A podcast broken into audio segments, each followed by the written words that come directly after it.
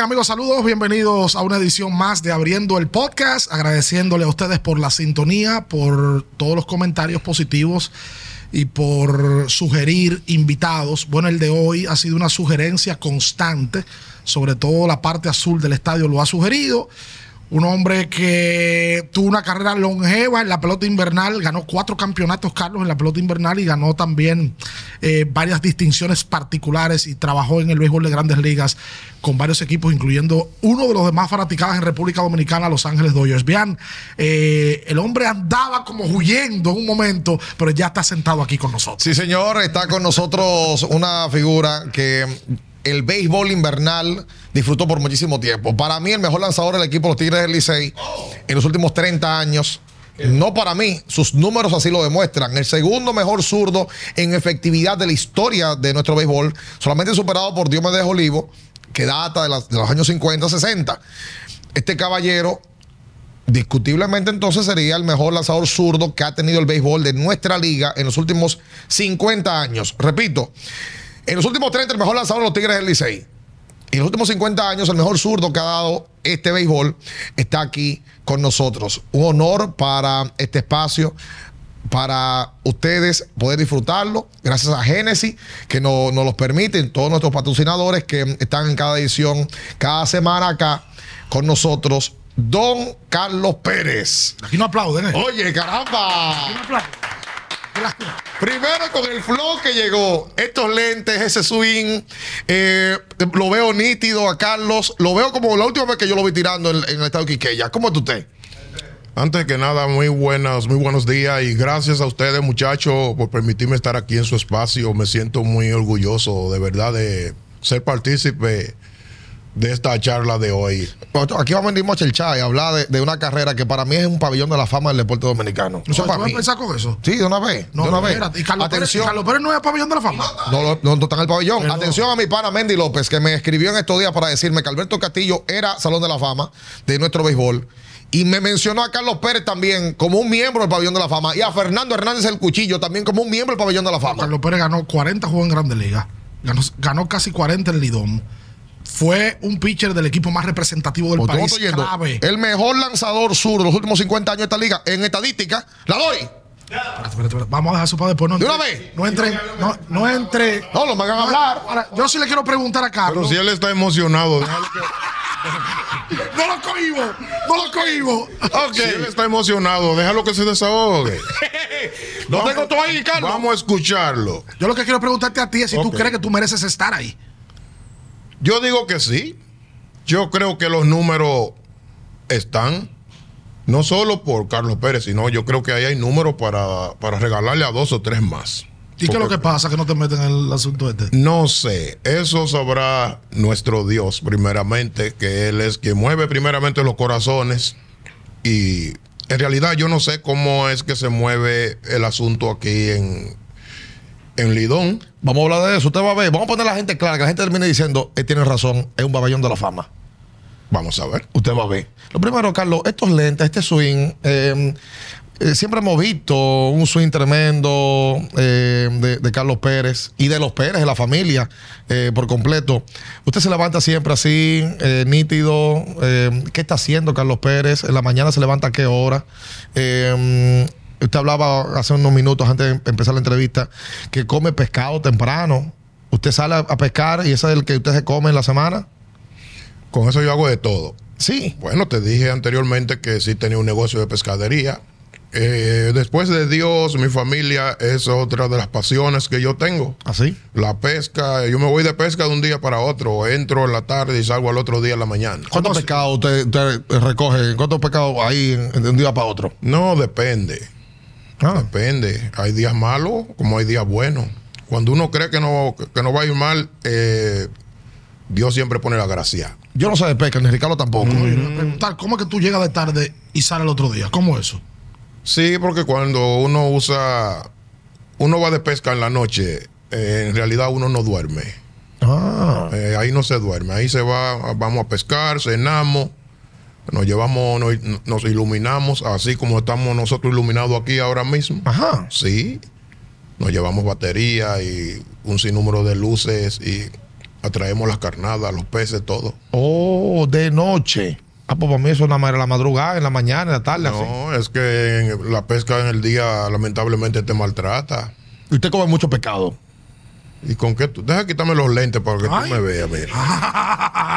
Ay, Y no te voy a decir qué edad tengo, a lo mejor tú lo sabes. 51 años. Casi 52. pero parece más joven. El 14 de abril el cumple de 52 años. Eso por el tema del pecado. No, Por la paz del Señor. la gracia del Señor. Primero. Cuando el Señor te rescata, el Señor te quita todo, brother. Yo, yo te puedo decir que yo estaba perdido en la calle. Sí. Sí, ¿Tú puedes dar, puedes dar Eh, testimonio de eso? salí. Claro que sí. Claro que sí. Sí. Yo era de lo que andaba en el medio, no, no pasaba mala noche. Pero sí me gustaba el medio. ¿Qué es el medio? El medio eh, no era bailador. No era bailador. No, a mí me gustaba cuando yo salía, me iba a un lugar, eh, no, ¿cómo te digo? No iba a lugares dif- distintos, no me gustaba eso. Era fijo en un sitio. Era fijo en un sitio y lo, me gustaba un lugar que me pudiera sentar en un patio y soy alérgico a la música alta. Ok. No me gustaba en esos tiempos y ahora menos. Ok. Este, donde hay tranquilidad, que no hay mucho escándalo, ahí, ahí yo me metía. Pues tenía que haber trago, tenía que haber mujeres. No tenía que ver mujeres específicamente. Trago sí. Eh, sí, claro que sí. Ok. Claro que sí. Era bebedor, bebedor. Eh, no era bebedor porque nunca conocí lo que era un humo, nunca me emborraché. Pues entonces, ¿y entonces cuál medio era el suyo? Si no le Porque gustaba yo la era- mujer, no gustaba mucho el yo trago. era de lo que yo era de lo que tomaba mirando la botella. ¿Cómo así? Sí, cuando yo veía la botella, si, si iba por ya por cierta cantidad, Paraba. Yo digo, ya está bueno, el otro, Ah, lo, el otro lo guardo. Yo tomaba, yo todavía podía decir que yo tomaba diario. Entonces, ¿cuál era el medio? Porque Bueno, Oye, yo ¿de, qué fue, antes. que- de fue que te, ¿De qué te rescató el Señor? Porque tú hacías lo que hace la gente no. Eh, no, eh, tú puedes ser el hombre más bueno, pero si tú no confiesas a Jesucristo como tu Señor y Salvador, tú no vas a ser salvo. Las obras no salvan. Y eso no lo digo yo, lo dice la palabra. sí. ¿Me entiendes? Pero entonces, porque era lo que hacía. Porque lo que dice Ricardo, Ricardo, por ejemplo, le No, gustan no, los Ricardo, tranquilos. Ricardo no. Una frase Ricardo tuya, una frase tuya. Ricardo, Vamos a Juan Fran. Oh, ah, ok, está bien. A Juan Fran, ese muchacho joven, perdido, ese muchacho, mío. eh, anda en la calle como un loco. Él no está perdido porque en, en es- en- así estaba yo. Pero le digo, él le gusta las mujeres, le gusta el trago, le gusta el baile, le gusta la música alta, Eso- eh, eso no todo eso, le gusta el medio, le gusta el medio, hacerle bulto a las mujeres, hablarle embute. ¿En, en- en qué parte del medio ese En- muchacho usted en la tuvo? vida, en, en el mundo, a las mujeres se le hablaba mentira. Por pila. Sí, el hombre que no hablaba mentira en la calle no estaba en, la- en el asunto. Yo hablaba muchas mentiras antes. Pero una cosa, Carlos, el pelotero, por cosas de la vida, porque es popular, porque gana dinero, porque llama la atención, tiene una tendencia a ser mujeriego. Carlos Pérez era mujeriego antes de entrar en, en los caminos que está Famoso, ahora. con cuarto. Eh, ¿Cómo te digo? En aquellos tiempos yo, te- yo puedo decir que sí, pero era muy cuidadoso. Ok. Era muy cuidadoso. Por eso, como te dije antes, se iba a un lugar, iba, compraba una botella, me fumaba un cigarro, pero yo era ya, eh, era mirando la botella y mirando el reloj. Sí, Ok. Yo era de lo que salía a las 8 de la noche. ¿Votó cuarto Carlos Pérez? Eh, yo digo que sí. Yo digo que sí. Todos pasamos por eso. Votó un par de pesos. Votar un Claro que sí. Pues si te digo que no te voy a hablar mentira delante de Dios. Está siendo justo. Claro que sí. ¿Qué es lo que tienen lo- los Pérez? Carlos, tú eres el más joven del grupo, ¿verdad? Mélido, Cutá en paz descanse. Tienen una característica todos, Vladimir. Vladimir, que tienen una, un carisma que tiene que venir de alguien. ¿De dónde viene eso? De tu papá, de tu abuelo, porque el que vio pichar a Cutá sabe que Cutá era un show en el play. Carlos hacía unos ademanes Un show. que solamente a él le lucían, era un show tan Mélido era más tranquilo. Sí. Pero ¿de dónde sale ese tema, Carlos? Mira, cuando, cuando yo vi lanzar a Pascual por primera vez, yo era un muchacho, pero yo lo veía, pero gracias a Dios nunca intenté imitarlo para nada. Yo hacía lo mío. Muchos se cuestionaban que, ah, que tú imitas a Cutá. Yo, no. Cutá, yo lo dije en una entrevista hace unos años, que él tenía lo de él y yo tenía lo mío. Lo mío, lo mío era muy diferente, porque él era más jocoso. Cuando ponchaba, hasta cuando hacía una jugada. Sí. Yo me pongo, yo me pongo a ver esos videos de Montreal y eso, Cutá era un espectáculo. Sí. Pero yo en mi carrera, eh, como dicen que yo era perrón, sí, claro que sí. Pero yo lo que hacía era que yo marcaba territorio. ¿Cómo así? Sí, yo marcaba territorio. Usted era un perrón, Exactamente. pero grande, No tiene que ser el pitcher más perrón que ha tenido la liga. del país y, y- y de Y mira Checoslovaquia. que Lima perreaba.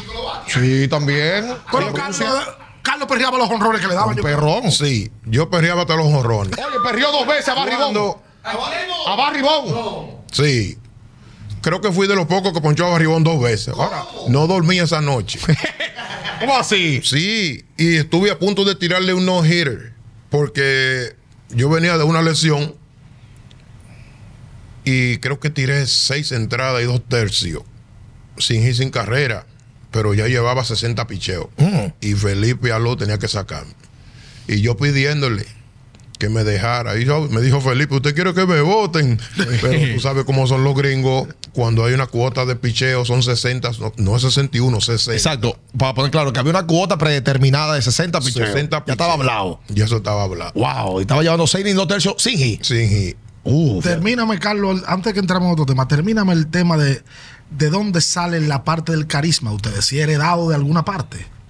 Eh, no, yo te puedo decir que eso, eso se lo dio Dios Cutá. Pero no sé si eso fue como una inspiración Para de nosotros, pero no sé si lo hacíamos de, si era por seguirlo, pero yo no sé. No, te lo- no tiene, no ten- oye, no te lo puedo ni explicar. Es natural. Sí, es muy natural. Incluso a mí, me, a mí me querían pagar para que yo hiciera los gestos que yo hacía cuando ponchaba uno y yo le dije, no, guarda lo que yo no, no puedo, no me sale.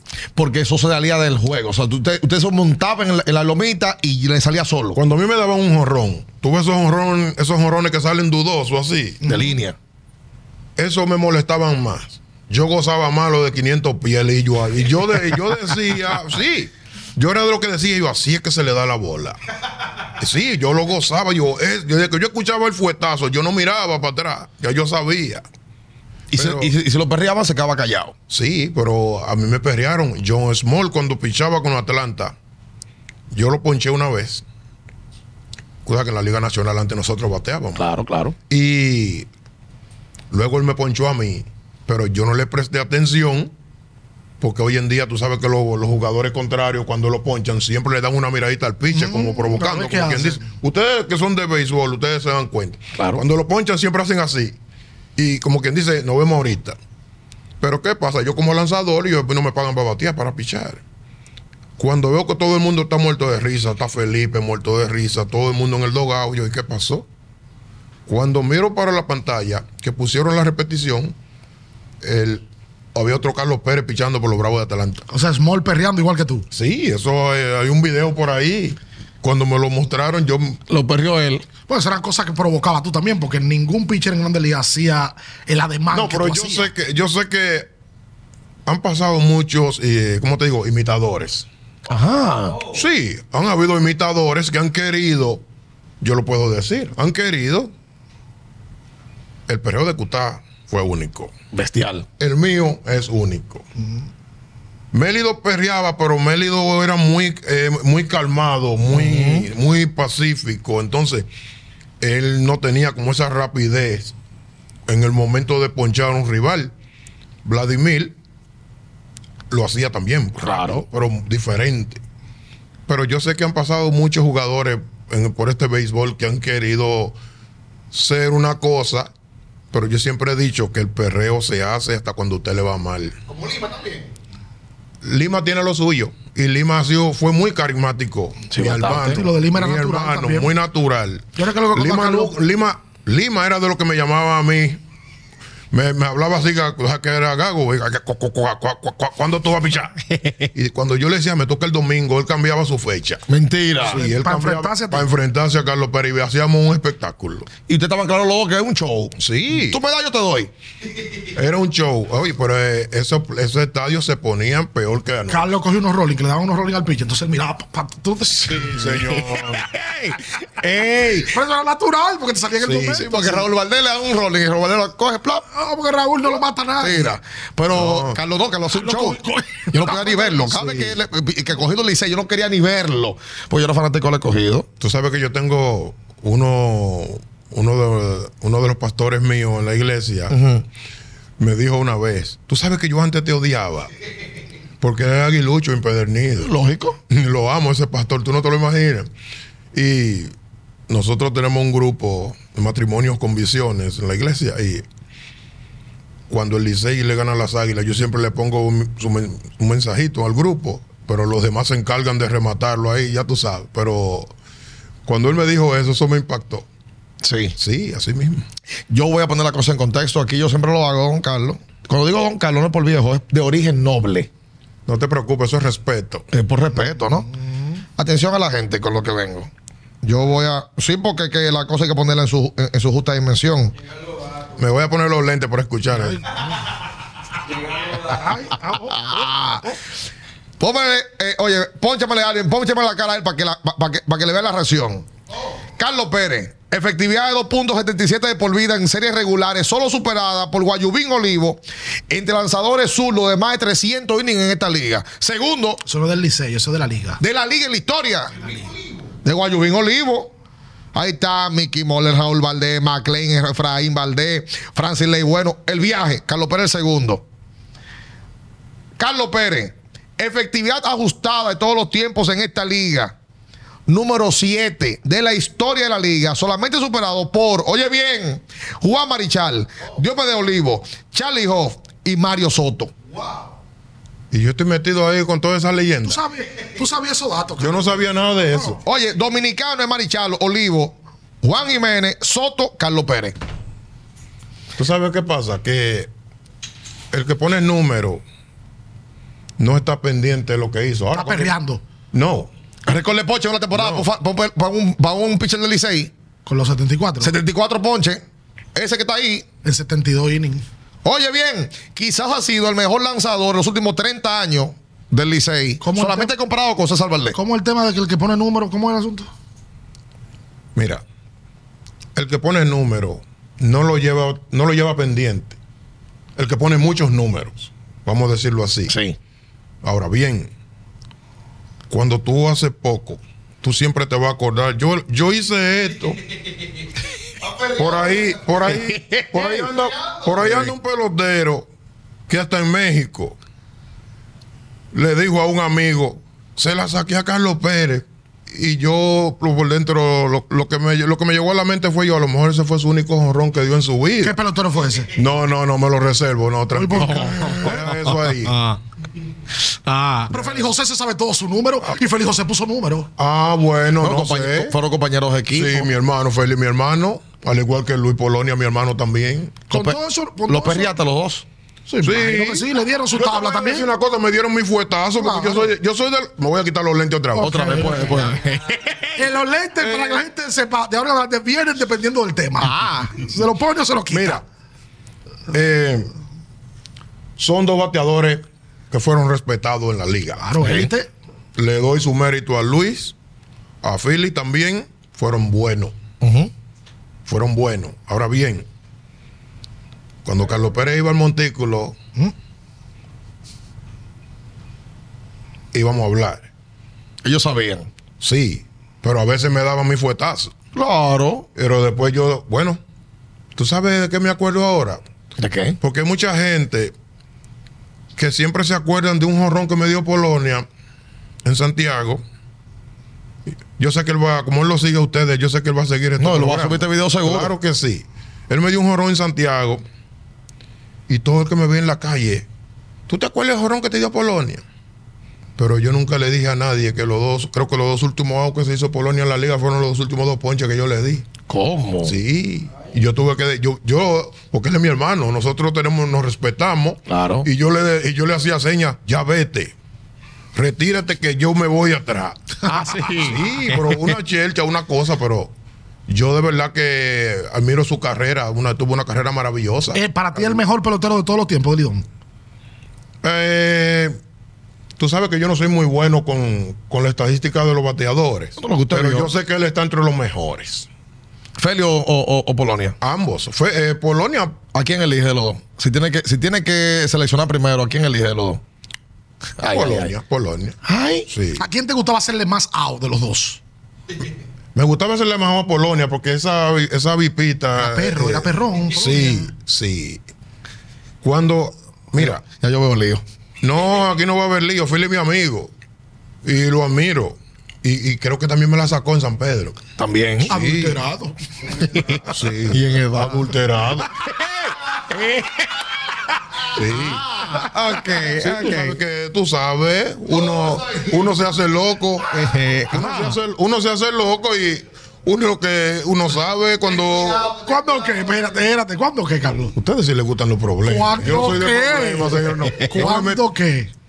En ese tiempo, solo Que tiempo ustedes pasado. saben No, ¿Qué? claro, tú sabes que eh, eh, eh, habían tiempos difíciles para los bateadores que a veces tenían que ayudarse. Ajá. Y usted como lanzador, ¿qué pasaba ahí? Porque yo me imagino que si yo estoy parado en la lomita, es un irrespeto que venga este y me saque un bate para sacar, para sacármela, para darme un tablazo. No, porque primeramente a la bola hay que darle. Hay que hacer contacto, no el bate. Por mí pueden usarlo todo. Ojalá que lo legalicen donde quieran. Pero a la bola hay que darle. No, y lo más seguro, cuando Carlos pichaba y le sacaban del lado contrario del equipo de Carlos, también había peloteros que lo sacaban. Claro. Sí, había, sus cositas, tú sabes, pero yo no le, yo era de los lanzadores que yo no le daba mente a eso. Ya usted dio su palo, a mí no me importa cómo usted lo dio, si fue con un bate adulterado, como dice Félix José. Eh, ya usted lo dio, no lo van a devolver. Yo no voy a ir allí a poner una querella. No, para nada. Pero yo sé que yo gocé más que lo que me hicieron a mí. Exacto. Yo creo que los números están ahí. Yo te voy a preguntar, después de los números que dio Bian, ¿tú te consideras, Carlos, que tú has sido un pelotero subestimado en la liga, el Lidón? Que no se te ha dado el reconocimiento que tú te mereces. ¿cómo te digo? Eh, estamos en unos tiempos difíciles, de verdad que sí. Eh, cada vez que salgo por ahí, siempre me encuentro con una o dos personas y me hablan de lo del pabellón de la fama, que cuando esto, porque hay muchos muchos fanáticos que, que llevan los números tuyos, que a veces me, me quedo impactado, cosas, me, me- salen con cosas en realidad que yo digo, pero ¿y ¿cómo ellos lo saben? Pero, como te dije anteriormente, no sé cómo ellos manejan eso. Y. Pero yo sé que algún día será. Yo creo que sí, que algún día será. Yo lo creo así. Bueno, Efraín duraron muchísimo tiempo. Exactamente. Y lo llevaron hace apenas un- un- unos meses, ¿no? Y Efraín tiene más tiempo retirado que usted. Siempre yo he dicho que todo es en el tiempo de Dios. Sí, totalmente. Yo quiero poner claro el tema Ahora, de, yo lo que de no te voy- estadística. yo lo que no te voy a yo lo que no voy a agarrar este espacio para vociferar que qué es lo que pasa con Carlos Pérez que esto y yo no no yo no soy de ahí no, usted Así como yo trabajaba, ponía mis números tranquilos y hoy en día me siento mejor al tú eh, sacarlo a la luz. Claro. Me siento más que satisfecho y le doy muchas gracias a Dios porque yo ahora mismo lo que hago es que mi carrera se la debo primero a Dios y se la dedico a Él y a mi familia. Amén. Eh, tú- oye, o- Carlos tiene, porque oye, oye esta Voy vaina. a poner los lentes otra vez. Ay, ay, ay, Oye, ay, esto sí, ay, ay, ahí ay, van ay. Oye, si esto es una locura. Carlos tiene 49 salidas con el equipo del Licey. Tiene 250 partidos con el equipo del Licey. Además de que es el segundo mejor abridor de la historia en términos de efectividad en el equipo azul. Es el líder de partidos tirados por el Licey en la historia. Y tiene, con todo y eso, tiene el segundo mejor porcentaje de la historia del Licey con .662 de toda su historia, por encima de Manevar, de Efraín, de Salomón Torres, de Diomedo Olivo, solamente superado por César Valdés en la historia del Licey. ¿El Licey te ha hecho algún reconocimiento, Carlos?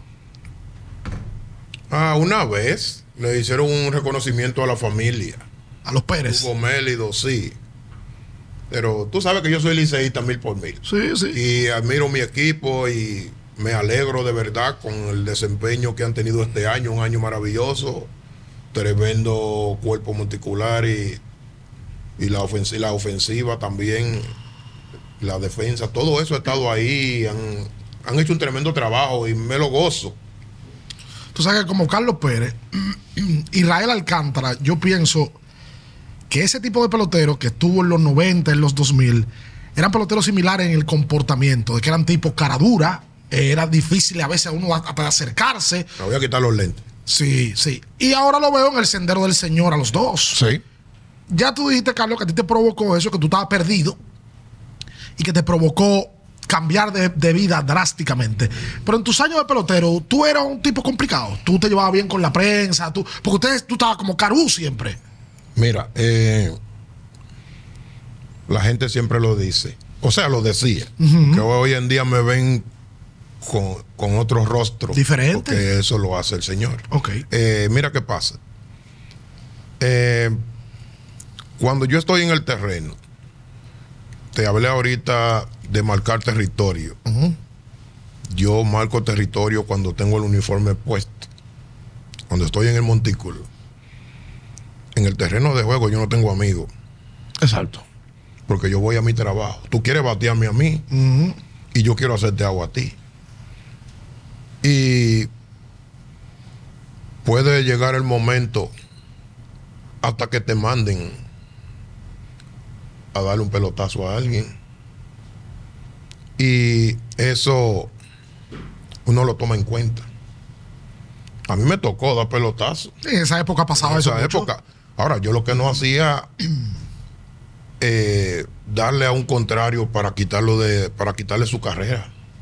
Uno, uno ubicaba. De la cintura para de abajo. La cintura para abajo, exactamente, pero hay que ser muy consciente. Pero este negocio, a veces hasta por tú no obedecer el- a, a- a tus autoridades en el juego, a tus managers, te mandan hasta para las menores. A ti te tiraron a pegar en la Grande Liga varias veces porque Sí. tú bateabas.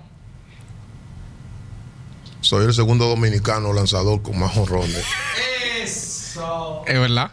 No, tú no, tú, no- tú no has terminado. No, no- no- yo no paso para Grandes Ligas, ah. que también es discutible. Vamos para Grandes Ligas ahorita. Pues tú dices que no manejas los números, pero has tirado dos, tres, dos estadísticas. No, ahí. por eso está claro, porque yo chequeé hace unos, unos meses mi, mi biografía y yo vi, yo vi más o menos ahí. Oh. Y te tengo otro dato. ¿Cuál es el otro dato? Sin ponerse los lentes. No, yo no me voy a poner, yo me lo pongo cuando tú hables. Exacto. Ah, ok. A ver, ¿cuál es el otro dato? Vamos a ver si él sabe. Sí. Tú sabes que nosotros somos la única familia en el mundo entero con seis lanzadores, hermano. Tú no sabías ese dato. Seis. Seis. Seis. Solo un zurdo tú. Sí, señor. ¿Y cuántos llegaron a Grandes Ligas? Tres. Dime una pregunta. ¿Te estás desayunando ahora con esto? Eh, yo los lanzadores no me ¿Te lo estás, sabía. te estás Y desayunando? hay un primo también. Ah, Yorkies. Sí. No, Yorkie simplemente nosotros somos amigos, hermanos, más que hermanos, pero mm, el hecho que, que él sea Pérez, Ok. no, nada que ver. Pero lo queremos, pero eh, lo tratamos como que si fuera de la familia. Ok, ok. Y eso, o sea, y usted lo ha buscado, eso está registrado por ahí de que seis hermanos, seis lanzadores. Pero busca la beisbolografía y tú te vas a dar cuenta. Y el está más chiquito. Yo creo que yo no tengo que decirte eso a ti, ni a ti tampoco. Está perreando desde ahorita. eh. Pero hace rato. No, Ahora, tres hermanos en Grandes Ligas. Con todo. Mélido. tranquilo que por ahí vienen muchos, por ahí vienen los guerreros arrasando. No, bendigo, bendigo esa familia. También. Sí, lo que pasa es que hay que ver. Sí, esa familia viene dura, sí, es una porque- nueva generación Claro, que eh, porque- va a ser bendecida. Porque es que una cosa es padres Exacto, e hijos. y otra tres Ujú. hermanos. Otra hermanos. Hermanos no es lo Sí, mismo. No es lo mismo, no es lo mismo. sí, pero Fa- obviamente son familia, pero uno se pone a pensar, a darle para atrás, ¿cuántos hermanos han estado en Grandes Ligas dominicanos, hermanos? Y no- yo no recuerdo la familia de tres. Los A los- a los- Aló, Jesús, que por Pero cierto, que son de posición. Estos son lanzadores. para, para, para irnos para atrás, a ti te firma un aló. sí. que tengo entendido que tú lo consideras como un padre para Sí, ti. señor. Que fue un tipo muy importante en tu carrera y en tu Sí. vida. ¿Cómo fue ese proceso tuyo de firma, Carlos? Mira, eh, cuando Montreal firmó a Pascual en el 87, ese fue el año que él ganó siete juegos. Tú sabes que él venía lidiando con, con su problema, después que estuvo en los Yankees y eso. Y a mí me tocó llevarlo al aeropuerto. Entonces, tú sabes que Cuta era travieso. y Jesús, para asegurarse de que él iba a abordar su, su avión, lo llevó al aeropuerto y me invitó a... Yo fui con él. Ok. Entonces, en ese entonces, Jesús Aló me dice a mí, ¿y usted es el zurdo? Te voy a hablar como habla Jesús, porque cuando yo lo escucho me muero de la risa. Porque usted habla cantando, pero con una pausa. y me dice, ¿y usted es el zurdo? Y yo, sí. Mire, vaya al Centro Olímpico mañana, que yo lo voy a firmar como quiera que sea, así mismo. Yo me quedé y yo, bueno, vamos para allá. Me pusieron a picharle un equipo de San Cristóbal que le decían lo- los cadenuces. E incluso yo tenía un uniforme de Montreal, lu- lucía muy bien, no veterano. Ok. Y me firmaron, pero me firmaron tirando a 78 millas. ¿Cómo tirando A 78? 78 millas me firmaron a mí. ¿A qué edad? ¿A qué edad? Tenía casi 17. Ok. A 78 millas, papá. ¿Y, ¿Y cómo lo firmas así? Bueno, acuérdate que en esos tiempos no tenía que ver la velocidad. No era como ahora que... que- que- No era como ahora. Porque saben. Por eso yo te hice un comentario antes de- del espacio que, que la computadora no pichan. Eso es verdad. que los verdaderos scouts tienen la visión que le da Dios la sabiduría. Él no se equivocó conmigo, Jesús Aló no se equivocó conmigo. ¿Y cuánto le dio? ¿Cuánto fue el bono de firma? Pero el bono que me dieron a mí en esos tiempos, eh, si fuera para estos tiempos de ahora, fueran 5 millones de dólares. ¿Cuánto le dieron? A mí me dieron 6 mil dólares, En aquel tiempo. más un bono progresivo de 7 mil si llegaba a triple A. Papá, Pedro Martínez le dieron 2.500. Sí. A Vladimir creo que le dieron 2.500. O sea, Yo soy- casi el triple de ellos. Sí, yo soy de lo que digo que el bono no hace pelotero. pelotero. ¿Me entiendes? Sí. Entonces, esas son cosas que hoy en día están pasando aquí. Que oye, ahorita ya un pelotero de 17 años, 18 años, nadie lo quiere en una academia. Pero en cambio, tú- le dan un gran dinero a, pelot- a- a muchachos ya comprometidos con pero 14. te, pero te traen un pelotero de Cuba con 30 años y le dan 40 millones. Inentendible. Eso es lo que yo no entiendo. Totalmente de acuerdo. Entonces, eso es el caso de mi hijo, Fran Carlos. Mi hijo corrió, le corrió a un equipo 6-1 y le, y le resolvió con el bate y le robó dos o tres bases. La respuesta fue te llamamos, pero nunca me llamaron. Después que yo vi eso, porque no es todo el mundo que corre 6-1 en las 60 yardas. Pelotero que corre a 6-1 en este, en este deporte y un muchacho con 17, 18 años tenía ya. Yo lo que hice fue, vámonos para la universidad, En Estados Unidos. prepárese allá con su carrera y drafté allá, que va a salir con dos carreras. ¿Qué edad tiene él hoy? Eh, tiene 20 años. 20 años. Pero tiene sus herramientas igualitas. Y está estudiando allá, ¿verdad? Está estudiando. Y tiene por lo menos la seguridad de que va a salir educado. Sí. Es lo es lo principal. Es lo primero. Es lo principal. Carlos, porque hay, hay un, un detalle que eh, creo que Ricardo ha buscado de, de- de- de poder dejarle saber a la gente de ese proceso. Firma, te dan el dinero, sube. Pero el caso tuyo es especial porque tú subiste con presión de que tú tenías que resolver porque tú tu hermano estaba resolviendo y tú eres el más chiquito. Sí. ¿Tú ¿Y sabes, resolviste? que, tú sabes que yo no me preocupé. No. Mi papá decía, y yo siempre en todas las entrevistas lo menciono, mi papá decía siempre, ese es el mío. El único zurdo de los seis, El más chiquito. el más pequeño. Eh, subí rápido. No rodé mucho en ligas menores. Porque cuando tú sales de tu país con metas de no repetir la misma liga, yo me he encontrado con jugadores que, que se conocen a todos los que viven a su alrededor porque ya tienen dos y tres años repitiendo la misma liga. Y yo era de lo que decía con, la, con el poder de Dios de que yo no voy a repetir liga. Lo más terrible es andar en un autobús 12 horas y 13 horas. Se pasa tra- y ahora quizás las condiciones son diferentes, pero se pasaba muchísimo trabajo en Liga Menor antes. Yo viajé en el 90 a los Estados Unidos. Y en el 94 ya yo estaba listo para subir. Pero lamentablemente vino la huelga. Y yo estaba acabando, matando la doble A. Yo, yo ganaba el jugador de la semana toda la semana. No sé cómo la- Dios me mandó la velocidad, porque ya yo allí me vi tirando 94 y 95. No me aguantaban en esa liga, me mandaron a triple A. Un Montreal competitivo que estaba en primer lugar en ese momento. Mani- Manía del año Felipe. Felipe, exacto, el año la abuela. 94. Tiene Yo recuerdo que. Pedro, yo recuerdo que Pedro me, Pedro me llamaba y me decía, te van a mandar a buscar, te van a mandar a buscar. Y yo, Bueno, como quiera. Luego vino la huelga. Exacto. O sea, tú en Liga Menor, Pedro te llamaba. Sí. Para Yo darte estaba- ánimo. No, ánimo no. Los números ya estaban puestos, porque con- en, tri- en AA yo tenía récord de, nue- de, de- Creo que eran 9, 7 y 1, 9 y 1, 1.94 de efectividad. Y me sacaron de esa liga. Y cuando te suben, el tema de la, el- la típica llamada o el típico, el manager de Liga Menor te dice, mira, tú vas para Grande Liga. ¿Cuál fue? No, no fue así. tu- ¿Cómo es tu historia en ese sentido? No, en el año 95 eh, fui invitado al entrenamiento. Ujú.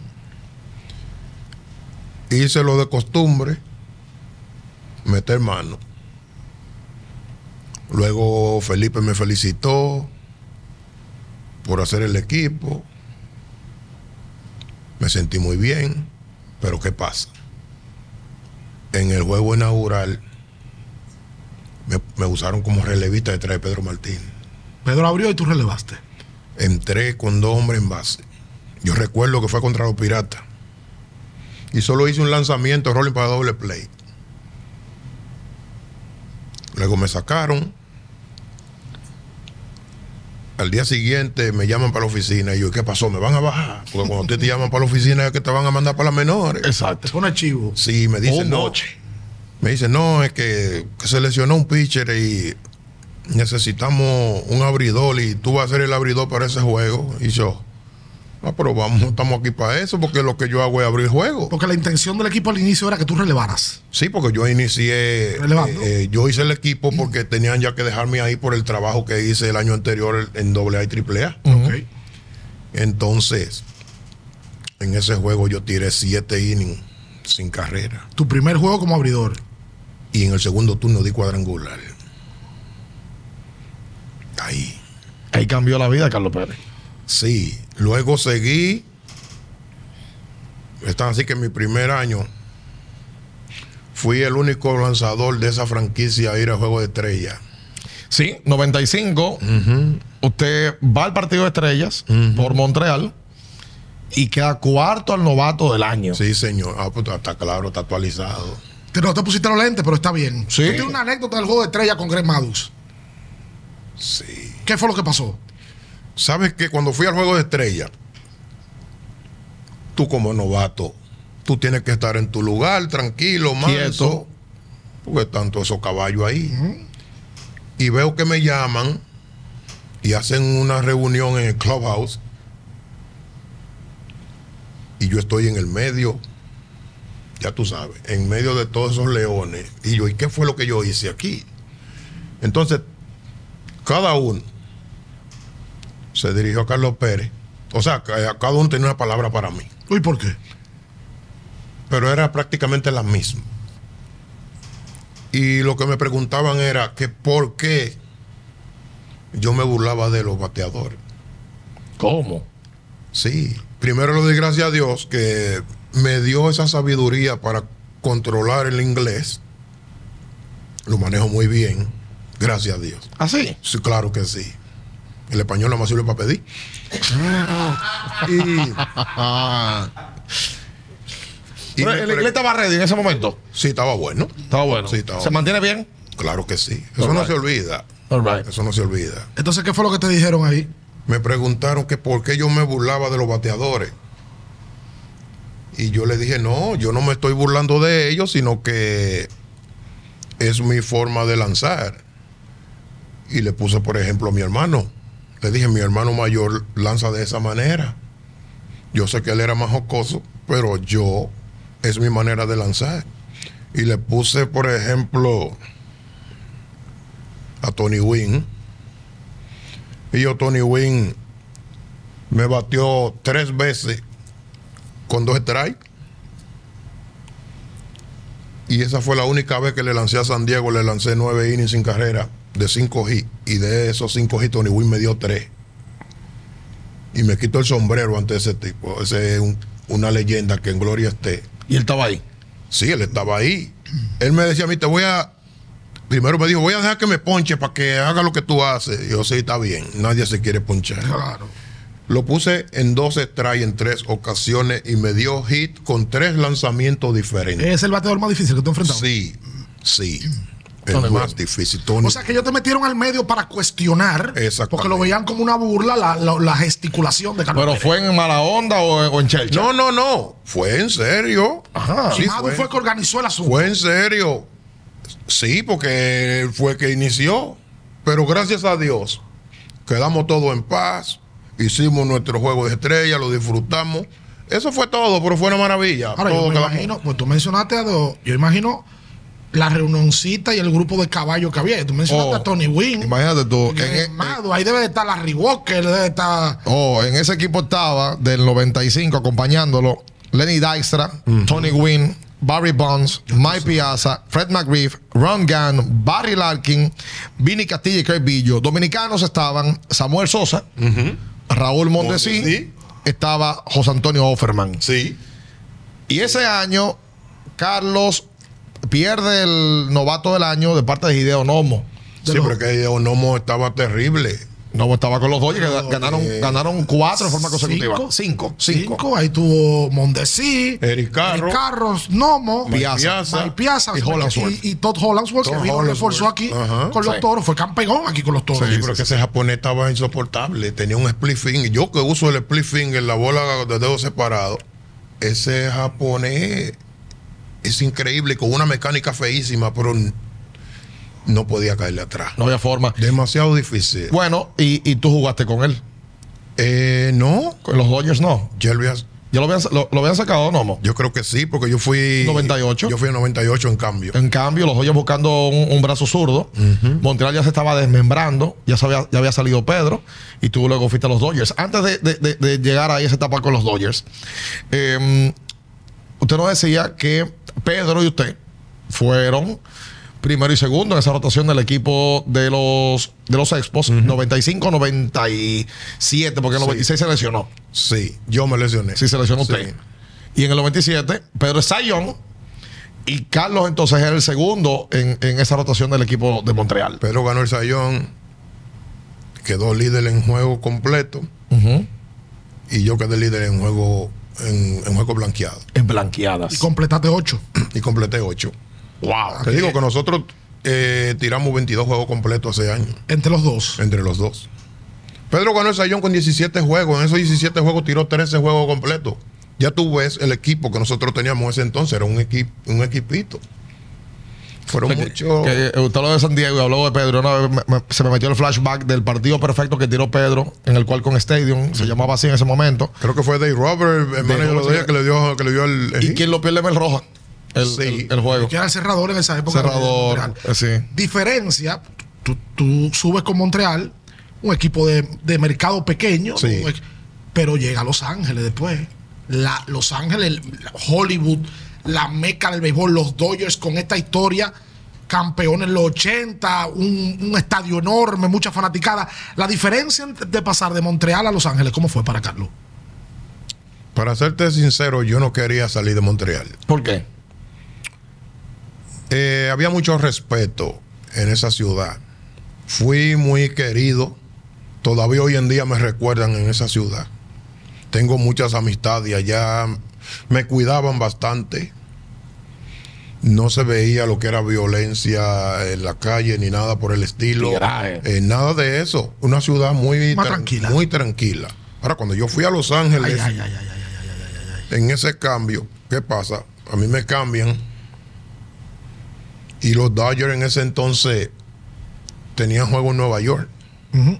Viajé 45 minutos de Montreal porque está ahí mismo cerquita. Bueno, el cambio mío vino, era yo y Mark Gruselanek. Uno de los cambios más grandes que se ha dado la historia de, de- de- que se dio en el equipo de, Montreal. Ese cambio fue. por siete, creo que fue. Sí. Girán Boca Chica, Gruselanik al equipo de los Dodgers por Wilton Guerrero, por Peter Bergeron y, por supuesto, Carlos Pérez. Sí, señor. Eh, Ustedes lo cambiaron con Boca Chica y con Gruselanik. Gruselanik era el, el segunda base clásico de, del equipo de, de los Expos. Entonces, arrancaste para Nueva York. Sí, porque el equipo estaba ahí.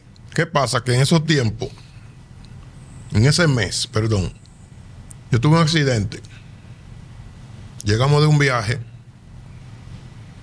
Yo cogí mi carro, pero estaba nevando esa noche. Y el carro se deslizó. Entonces iba a golpear un vehículo que iba adelante y quise como esquivarlo y cruzar para la otra para la otra vía y me tropecé con un poste de concreto. Y gracias a Dios que andaba con mi cinturón puesto. Bueno, eso fue en ese mes de julio. Tenía yo los ojos bien alterados. La nariz la- se me partió en tres partes. Wow. No sé cómo fue porque tenía el cinturón. No sé cómo llegué a hacer impacto con el guía. Bueno, para no alargarte el asunto, llego a Nueva York y están está el manager, el pitching coach. Yo cuando entro, veo que ahí está mi locker y encima de, las, de, la- de la, de la silla hay una pelota. Y yo, ¿y esta pelota? Pasó uno por ahí y me dijo, no, tú eres que pichea hoy. ¿Cómo? Y yo, ajá. Y yo, ok.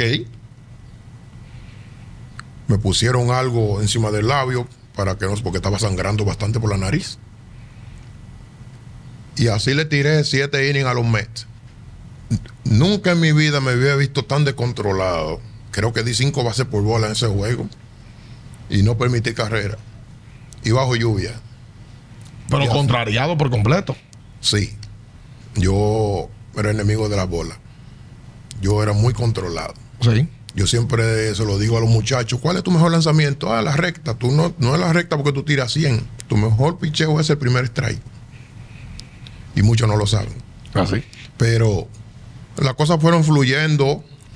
Terminé fuerte en el equipo. Tiré unos cuantos juegos más ahí de nueve entradas.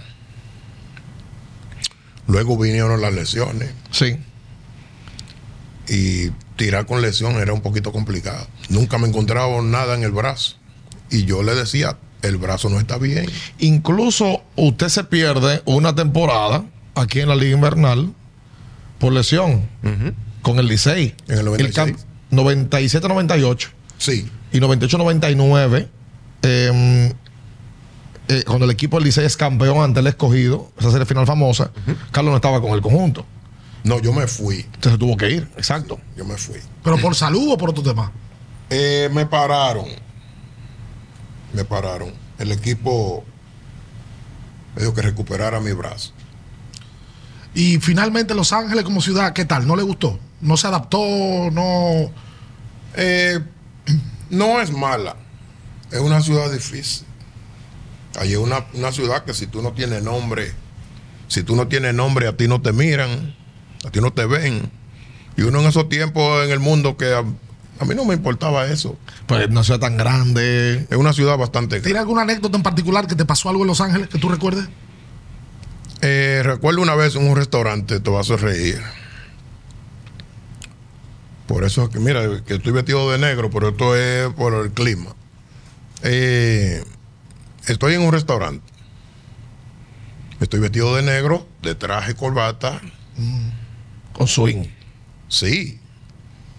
Me tiré mi pinta y estoy esperando que desocupen una mesa y luego me trasladan a la mesa, pero no. Luego llegan unas personas y me encuentran parado.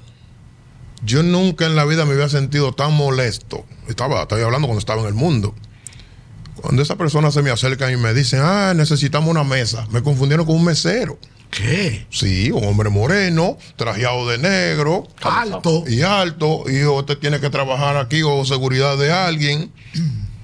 Y yo, no hay problema. Yo no- normalmente le dije, no, yo no trabajo aquí.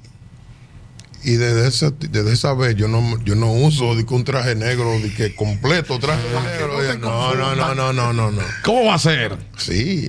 Una vez,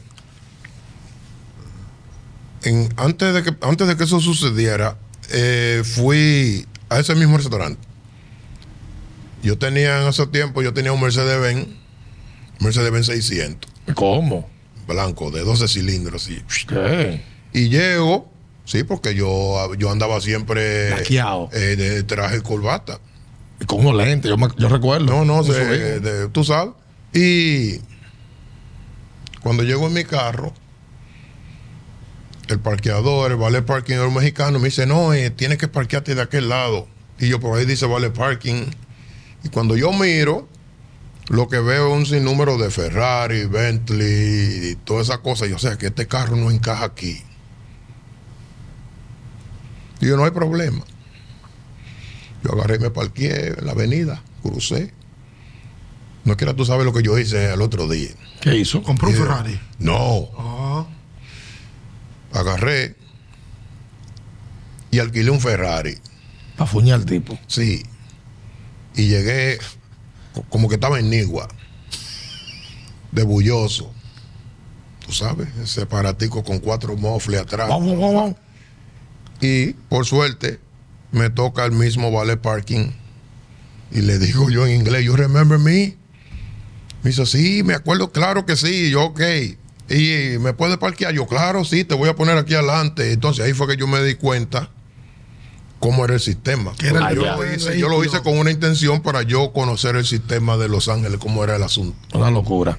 Una locura por completo. y, yo, y en esa vida tú llegaste a conocer actores, actrices, Eh, sí. compartiste, te metiste en amores con algunos, yo no sé. ¿quién No, sabe? no, no, no. Ah, Amigo. Sí. Me hice muy amigo de, de Chris Tucker. ok, el comediante. Eh, sí.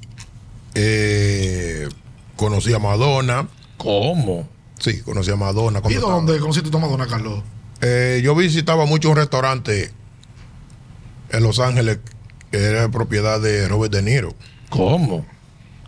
Yo conocí a Madonna. eh, un sinnúmero. ¿Y a De Niro también lo conociste? ¿Que, que era el dueño del restaurante? ¿Lo conociste? eh, no. No. Tú sabes que eso. eh, Él lo ponen el nombre, ahí, que, que eso es de él y después no van nada. con quien más yo tenía buenas relaciones era con el, con el primer esposo de J-Lo, Ok. con el cubano Hani. Incluso ella le dejó un club. A él. Sí, y yo siempre lo visitaba toda la semana. Una pregunta, pues tú hablaste ahorita del mejor bateador de Tony Wynn. Y bateador que tú dominaste, que tú, eh, ah, este tipo yo lo saco fácil. De caballo, aquel. Y tú lo sacabas fácil. Mira, eh, ¿cómo te digo? Y por cierto, saliste con Mondesi en los Dodgers, en, Los- en Los Ángeles, con Mondesi, da- daba tu vuelta. ¿Cómo era tu relación con Mondesi? Muy buena, muy buena. Pues tú Una- estaban juntos ahí lo- y, Sí. y a Mondesi le gustaba el swing. Sí, le gustaba, pero no, yo no era de mucho andar, no, El discotequeo. no, no. Ok. Yo era más los restaurantes. A mí me gustaba mi restaurante, comer y eso. Y ahí conocí un sinnúmero de gente. Digo, estamos en Hollywood, vamos a conocer gente a cambio de nada.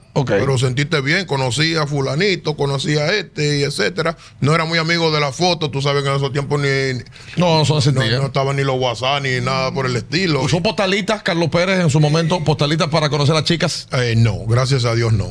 No. No. Pero era porque no la necesitaba. Porque Eh, no. tú te sabes el cuento de la postalita que hizo Feli, ¿verdad? Hizo Yo- Polonia. Sí, yo escuché todo. Esos recursos, esos son los recursos que usaban antes. Ese era el Instagram de los 80 Eso es. y de los 90. No, yo no llegué a ese extremo.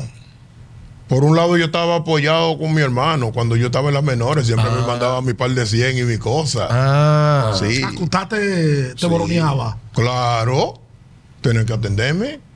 Y si él estaba en Tampa, a una o dos horas de donde yo estaba, yo buscaba un amigo y me le tiraba para allá en allanamiento. Fuck it, estoy aquí. Y buscaba su par de pesos. claro, yo buscaba, vine a buscar los míos y me voy de una vez.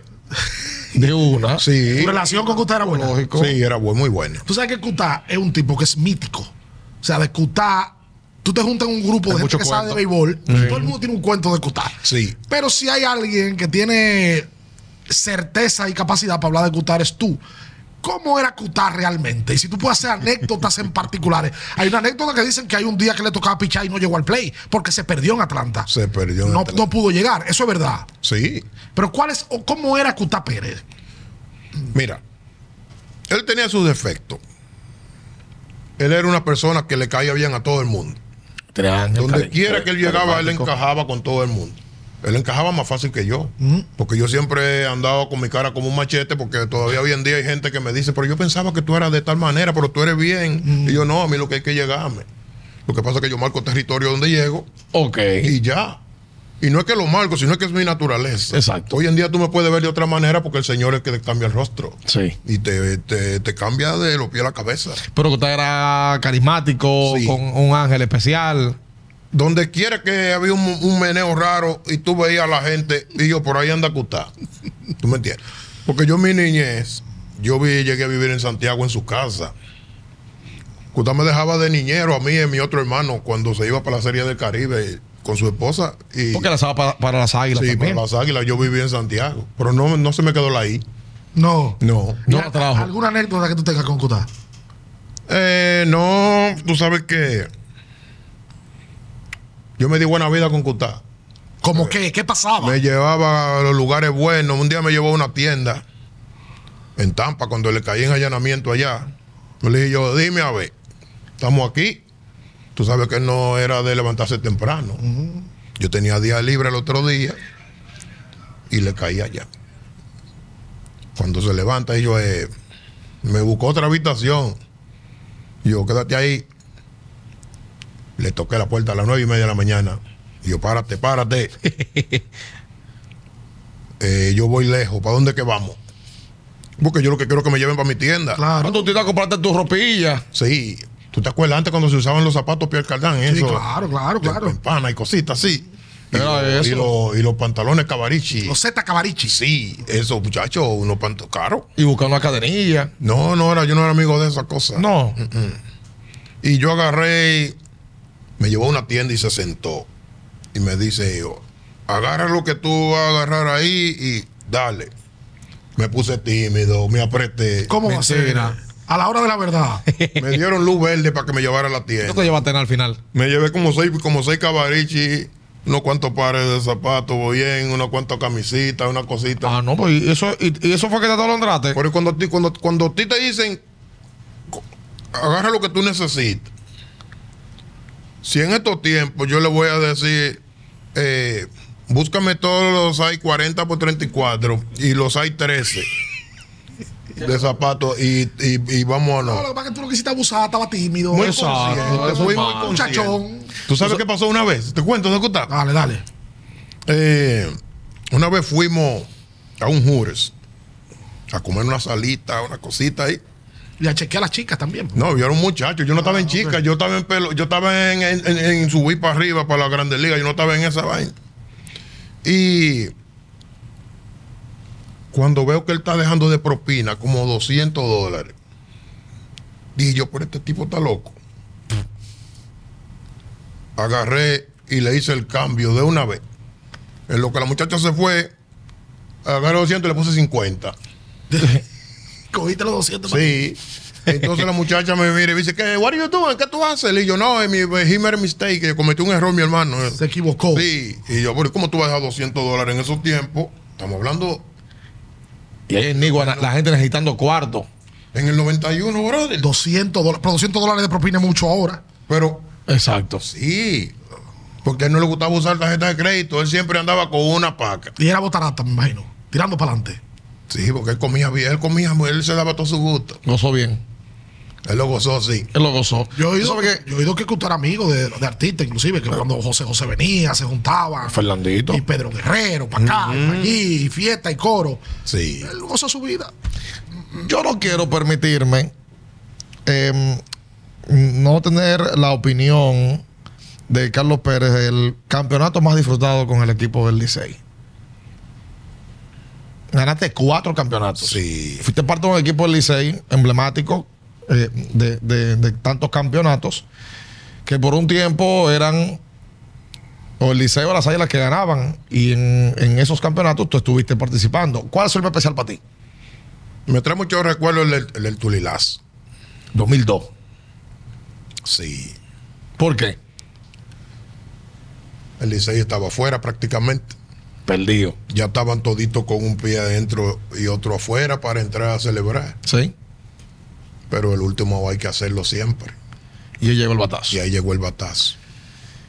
Ese 2002. Pero tú la jugaste esa final, Carlos. Yo piché en ese juego. Yo creo que lancé en ese juego. En el, yo, yo lo recuerdo en, el, en, en ese partido. Carlos ganó 9-3, 9-4, que el Licey ganó el campeonato. Claro. Ese fue tu primer campeonato. Ese fue el de Campuzano, que fue MVP de la, de la final, que batió para el ciclo. Ese fue la primer, que el primer campeonato de Carlos. Luego de ahí, Carlos aparece aquí que gana la del 2005-2006, que es la de los menores, Menores. La de los menores. cuando entran Eric y Anderson. La de Tulilazo fue en el 2002. Sí. 2002. A, mí- a mí no me aparece aquí que tú ¿No te tuviste. aparece ahí? No. Y ganaste también la del 8-9, que fue contra los gigantes del Cibao, que barrieron a los gigantes.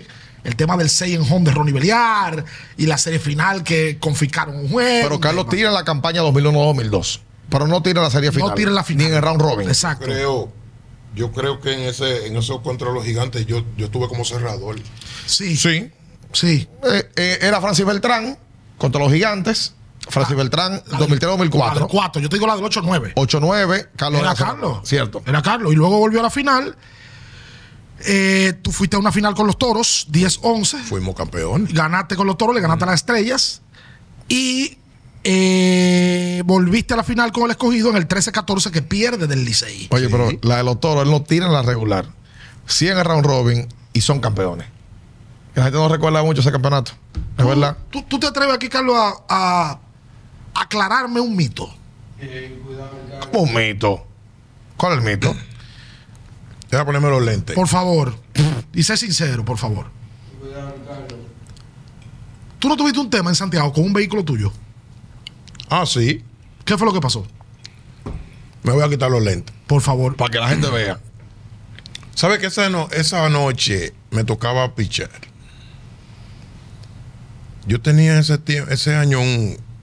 Bueno, creo que fue el, el primero, el segundo Chrysler que llegó a la República, o Azul Marino.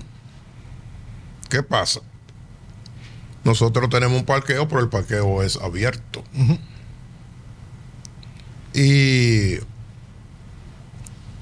no sé quién fue al clubhouse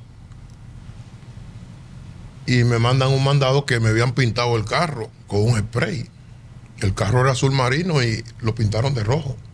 O sea que no se maltrató tanto porque estaba lloviznando en ese tiempo, en ese entonces, perdón. Y yo salí. eh, no me gusta ni yo salí con algo en la mano, tú sabes, no voy a decir qué, en aquellos tiempos. tú Por sabes. eso, por eso el mito que quiero, a, a ver si es verdad el tema. No, yo tú sabes que nosotros teníamos. Andaban, con- andaban con cosas Sí. Hoy en día yo ando con, con, con el con Señor. mi protector que está el de arriba. Pero en esos tiempos uno andaba preparado. Andaban al bajo. Al Sí, andaba armado. Salió con su hierro. Ok. Sí. Claro, porque yo tengo que ver qué pasó. Ajá. Entonces, ¿qué pasa? Hubieron muchos rumores que, que una mujer lo pintó, que por allí, que por aquí, pero yo sé que eso no viene de ahí. Yo sé que fue algo para distraer a Carlos Pérez, porque era un juego muy importante de ese día. Pero eso fue tema de fanático o tema de las águilas. Eh, no sé. No sé. Tú no eres fácil. No, No sé. tú Bueno, hablas- eso es lo que tú, te- eso es lo que tú tú estás. hablas de distracción. Exacto. Bueno, puede, puedes, perdón, puede ser, Un fanático loco. puede ser un fanático, lo puede ser. puso O una Bueno, chica, una chica que Carlos Pérez haya dejado, le haya partido el corazón. No, yo no parto corazón, yo no. Yo me he enamorado una sola vez en mi vida. ¿Cómo? Sí, mi esposa, ya. Pero entonces saliste armado y ¿qué pasó? No, no pasó nada. Yo, tú simplemente. Saliste es lo que. Yo salí, pues tú no puedes salir a capela así. Y tampoco, eh, ni en el mundo iba yo a tener y que coraje para dispararle a nadie, que el Señor reprenda, no.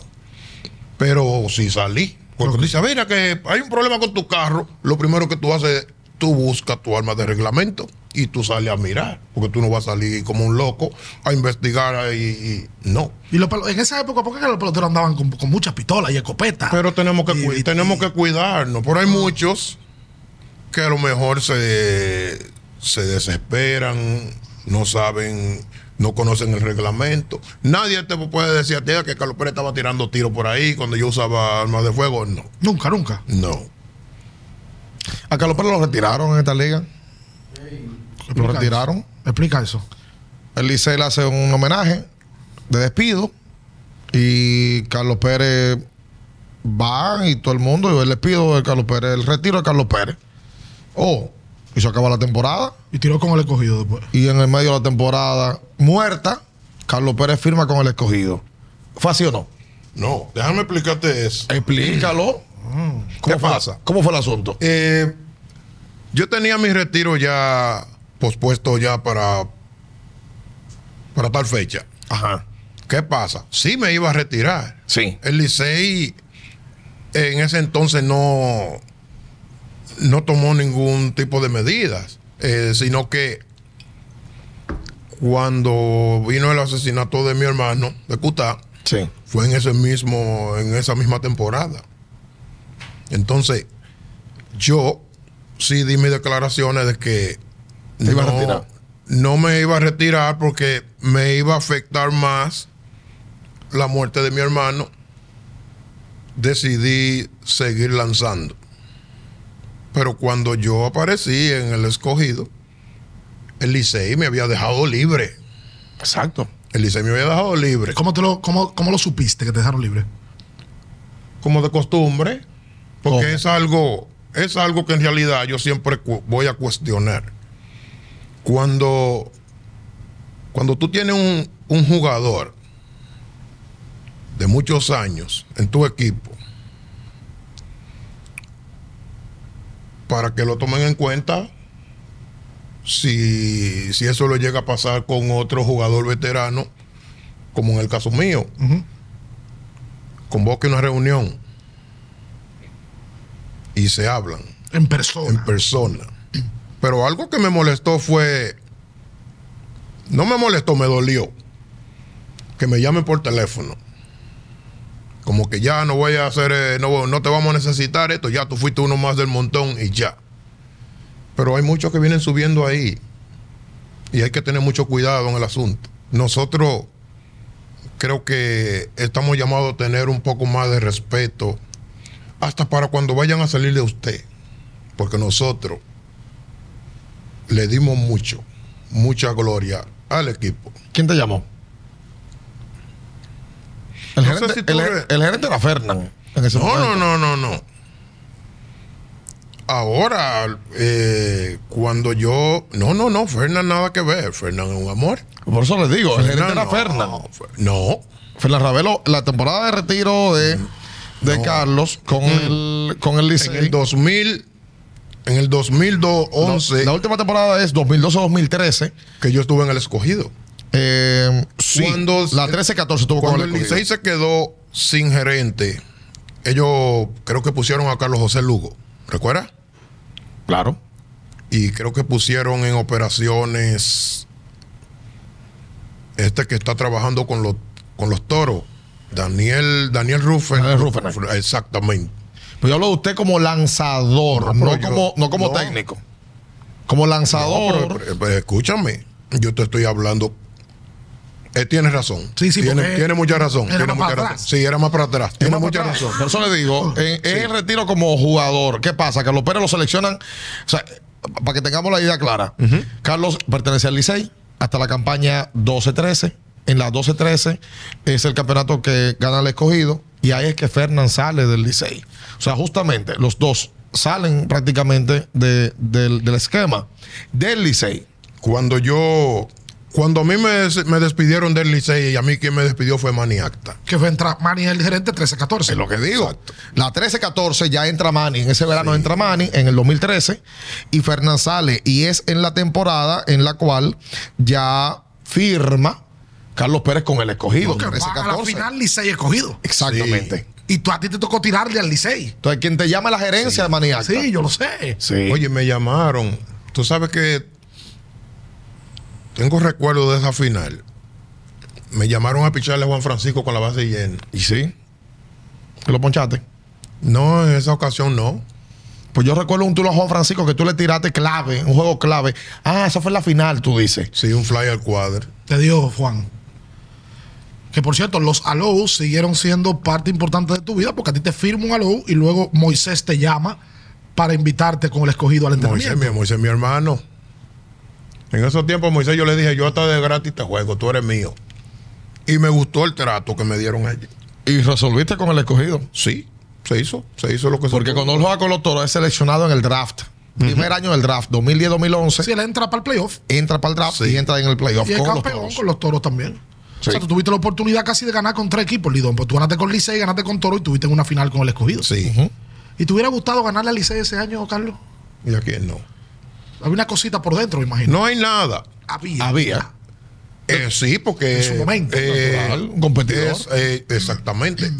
Y es algo muy reciente y, y algo muy doloroso, porque cuando tú, tú te entregas en cuerpo y alma a un equipo y luego tú ves cómo te pagan, a veces, a veces molesta. Sí. Yo siempre, hoy en día, en, en estos años que yo tengo conociendo del Señor, yo no tengo nada en mi corazón.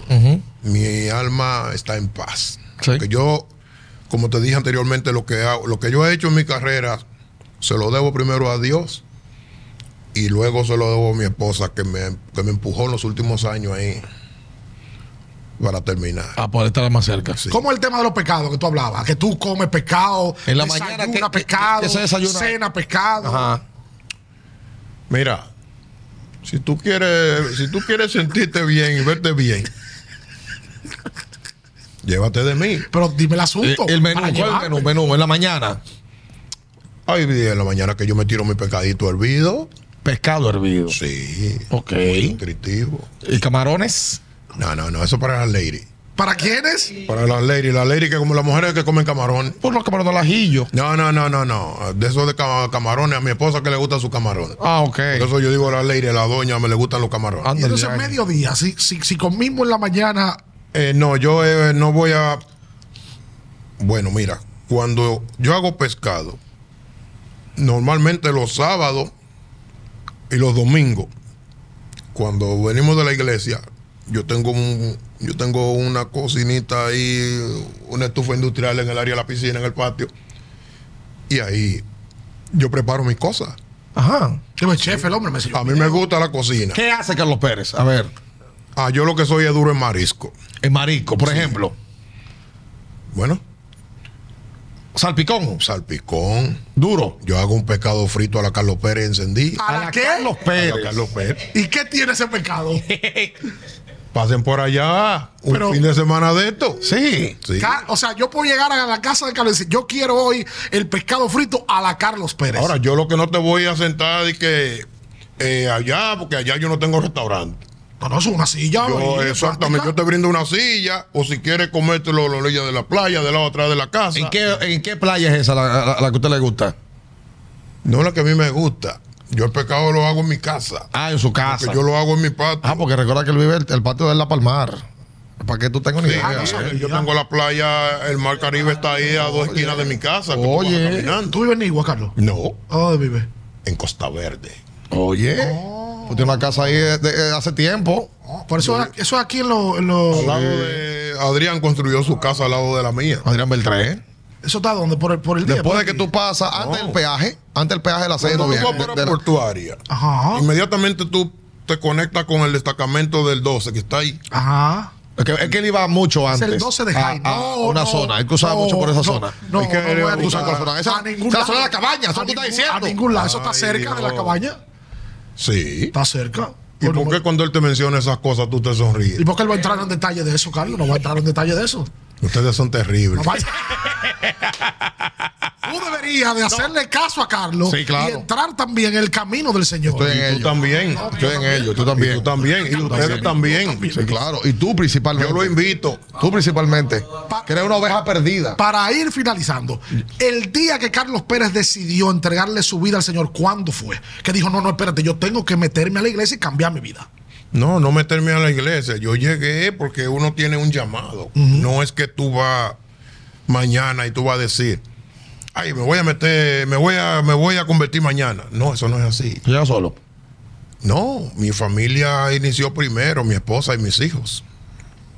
Nosotros tuvimos un llamado primeramente. Una señora se acercó a mi hijo y le habló de la iglesia, luego mi hijo le habló a mi esposa. Luego ellos aceptaron al Señor y luego me tocó a mí. Estamos Fue un de, proceso, ¿De qué año fue eso? allá estamos, estamos hablando de 10 años ya. Ok. 10 años. Tú sabes que tú comienzas en los caminos del Señor y, y el Señor te va a ir preparando, te va a ir quitando. Pero él, él gracias a Dios conmigo, él ha trabajado. Tú sabes, uno ha tenido, eh, no somos perfectos, uno ha tenido, eh, eh, ¿cómo te digo?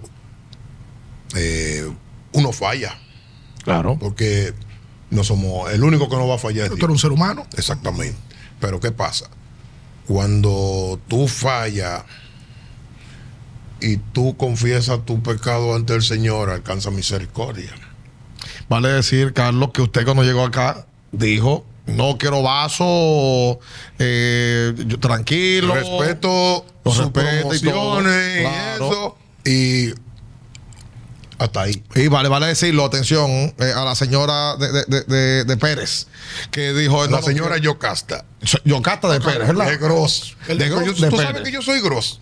Ah, sí. Mi primer apellido es Carlos Gross. Gross Pérez. tú eres. Sí. Sí. ¿A Y poco? te pusiste el Pérez ya por la fama de Cutá y este asunto. Y la... No, todo vino así. Pero usamos el apellido de mamá. Ah, ok. Pero me, si aquí te buscan por Carlos Gross, nadie. Nadie va a saber. Nadie va a saber. Carlos vino asustado porque dijo: Mi, mi señora me puede ver con un Sí, no, no, no, no, No, mi señora no. El que está arriba. También. Él Usted, lo usted lo mencionó a ella también. Eh, sí, porque mi esposa le, también le da seguimiento a ustedes. Ah, Por eso fue que ella me preguntó cuando, cuando tú me hablaste yo, eh, ¿en, qué, ¿en qué canales que van a pasar? Y ahí y dice así, ah, negro, esos son los los que tienen la promoción de Genesis. ten cuidado con esos tigres. sí, porque ella vio la entrevista de Félix José. Ah, caramba. La peor referencia tomó entonces ella. No, no, no, la vio porque yo, ¿quién me mandó Yo me imagino. la manta? Ay, toda la cruz. La, manta, fue que me mandó ese link. La máquina. Sí. A la manta que- bailador de salsa, la, ma- eh, eh, la manta. Dice que es el mejor bailador. Tú no eres bailador. No, yo no, ni en el mundo yo era bailador. Pero dice que la manta que es un show. Ah, sí, porque él es como sonero y cosas. Tú no ves que está corriendo cuando va para tercera con un flow y una cosa Tiene su así. feeling, la manta. verdad. Y siempre, se está, siempre se está arreglando y la Sí, anda todo el tiempo como, como Sí. Pero cuando yo me gocé con esa entrevista de Fili José, cuando. cuando mi amigo hablaba, ustedes, ustedes son terribles. Porque ustedes le hacen una pregunta tan difícil a Philly. Cuando ustedes le hablan a Philly que cómo es, que cómo es Philly con en sus relaciones, y empezó Philly que, que, que esto, que. Pero. Eh, yo no, no, yo no quiero a las mujeres que encima, que las mujeres encima, que esto y que aquello. Entonces después le da Entonces después viene porque "A veces sí". a veces sí. Y, y, y- y me gustó la voz, me gustó cuando él dijo, no, a veces uno se pone romántico. Ahí, ahí fue que yo, ahí era, ahí era que yo me quería morir. Él tiene esos cambios de voces. Sí, cambios de yo voces. me gocé la entrevista de Philly, pero mi amigo, mi hermano. Nosotros estamos felices de poder tenerla aquí, Carlos, de verdad. Yo, esta entrevista, ¿qué te podía llevar, eh, Alvin? Dame la luz. Oh, bueno, estamos bien. pues se ha ido rápido. Oye, Carlos es una montaña de, de conocimiento. Yo quisiera que te dejes saber a la gente qué va a hacer Carlos Pérez ahora. Carlos ha, ha sido firmado por el equipo de los acereros eh, y estará en México, ¿verdad? Así es. Una paquita en México, una moñita buena. Tú sabes que los coaches ahí no ganan dinero. Ah, no, Yo no bien. juego. Los coaches van a otra cosa. Los que ganan dinero son los que, los que juegan. Los que juegan. Pero tiene un Nosotros- seguro ahí, siete meses, tranquilo. Sí, pero lo que hay que poner, primero pedirle a Dios que ponga la gracia y que el equipo se mantenga eh, en la cima, que es lo que se quiere, porque una, es una liga peligrosa. Si no hay, si la cosa no están bien, Pa' fuera ahí todo el viene en mundo. cambio. De una vez. ¿Cuál va a ser tu rol con los aceleros? No, yo voy a estar ahí con el instructor de picheo. Si en Lidón en algún momento llama a Carlos, ¿está en disposición de volver a trabajar en Lidón? Pero es que yo vivo de esto. Yo voy donde quiera. Donde quiera que me llamen, yo voy.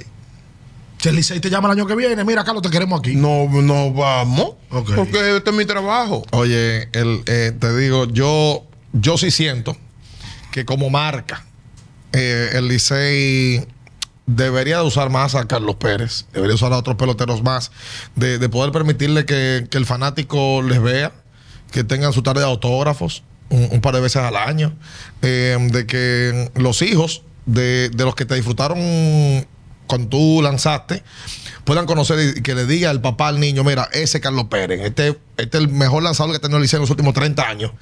Eh, esos elementos yo creo que, que se hacen necesarios en nuestro béisbol. Y, yo creo que el Licey eh, lo sabe. Quizás lo que falta voluntad. Como así también creo que ha faltado la voluntad de los votantes en el pabellón de la fama del deporte dominicano. Para mí, usted es un pabellón de la fama. Usted es miembro. Gracias. Usted es un inmortal de este béisbol. Y eventualmente eso se va a dar. Porque los números que usted puso en nuestro béisbol, más su participación en grandes ligas, con un juego de estrellas, cuarto en novato del año, líder en, en departamentos de picheo en, en las mayores, son razón suficiente como para que esté Carlos Pérez en el nicho de los inmortales. Yo lo creo así, firmemente. Yo creo que lo- con los números de Lidón son suficientes para entrar al pabellón. Totalmente. Es la verdad. La gente lo dice y a mí solo me queda esperar. Y eso, y, y esperemos Y- que cuando llegue les vamos a acompañar. Yo creo que el, el- el público del béisbol le va a acompañar. No, en y ese que yo momento. quiero, yo quiero que eso se dé en vida. que se envíe. Que yo pueda Se lo disfrute con su eh, familia. disfrutarlo con mi familia. Claro. Que mis hijos vean eh, ese logro y cómo y por qué yo llegué ahí a ese nivel. Totalmente. Y es un ejemplo que yo puedo darle a mis hijos también para que ellos vean lo que hay que esforzarse y trabajar duro para estar eh, dentro del béisbol. Y conseguir éxito. Exactamente. Yo, ahora quiero yo probar que el, el asunto a la Carlos Pérez. Eh, oye, el pecadito frito. A la Carlos Pérez. Seguro. Bueno, quiso decir que tenía. No, una buena receta. Pero eso está, eso es algo sencillo. Tú sabes que los platos criollos no llevan tantas cosas, y que tanto vegetal y tantas cosas. Eso que bien preparado, bien sazonado, una cocción sencilla. eh, no te vas a arrepentir. Bueno, ¿Cuál es el mejor pecador? Carlos Pérez, a- aparte de peloteros, pecadores, Aroboy dice que, el pe- que él es pecador bien. también. Pero voy a hacer de todo. Bueno, sí, dice que Aroboy él peca. eh, eh, peca. No, yo sé que. Moisés sí, que Moisés, Pedro sí. Moisés, Pedro, sí. Son buenos pecadores. Eh, sí, son Sí. buenos. Son buenos. Compartimos. Felipe también eh, eh, eh, eh, Sí, durante Felipe- mucho tiempo fue un Felipe- gran pecador. Claro. ¿Verdad Y sí? Jesús también. Jesús también. Yo me iba antes con Jesús. Con ellos. Óyeme, yo, tú, eso no sabía yo.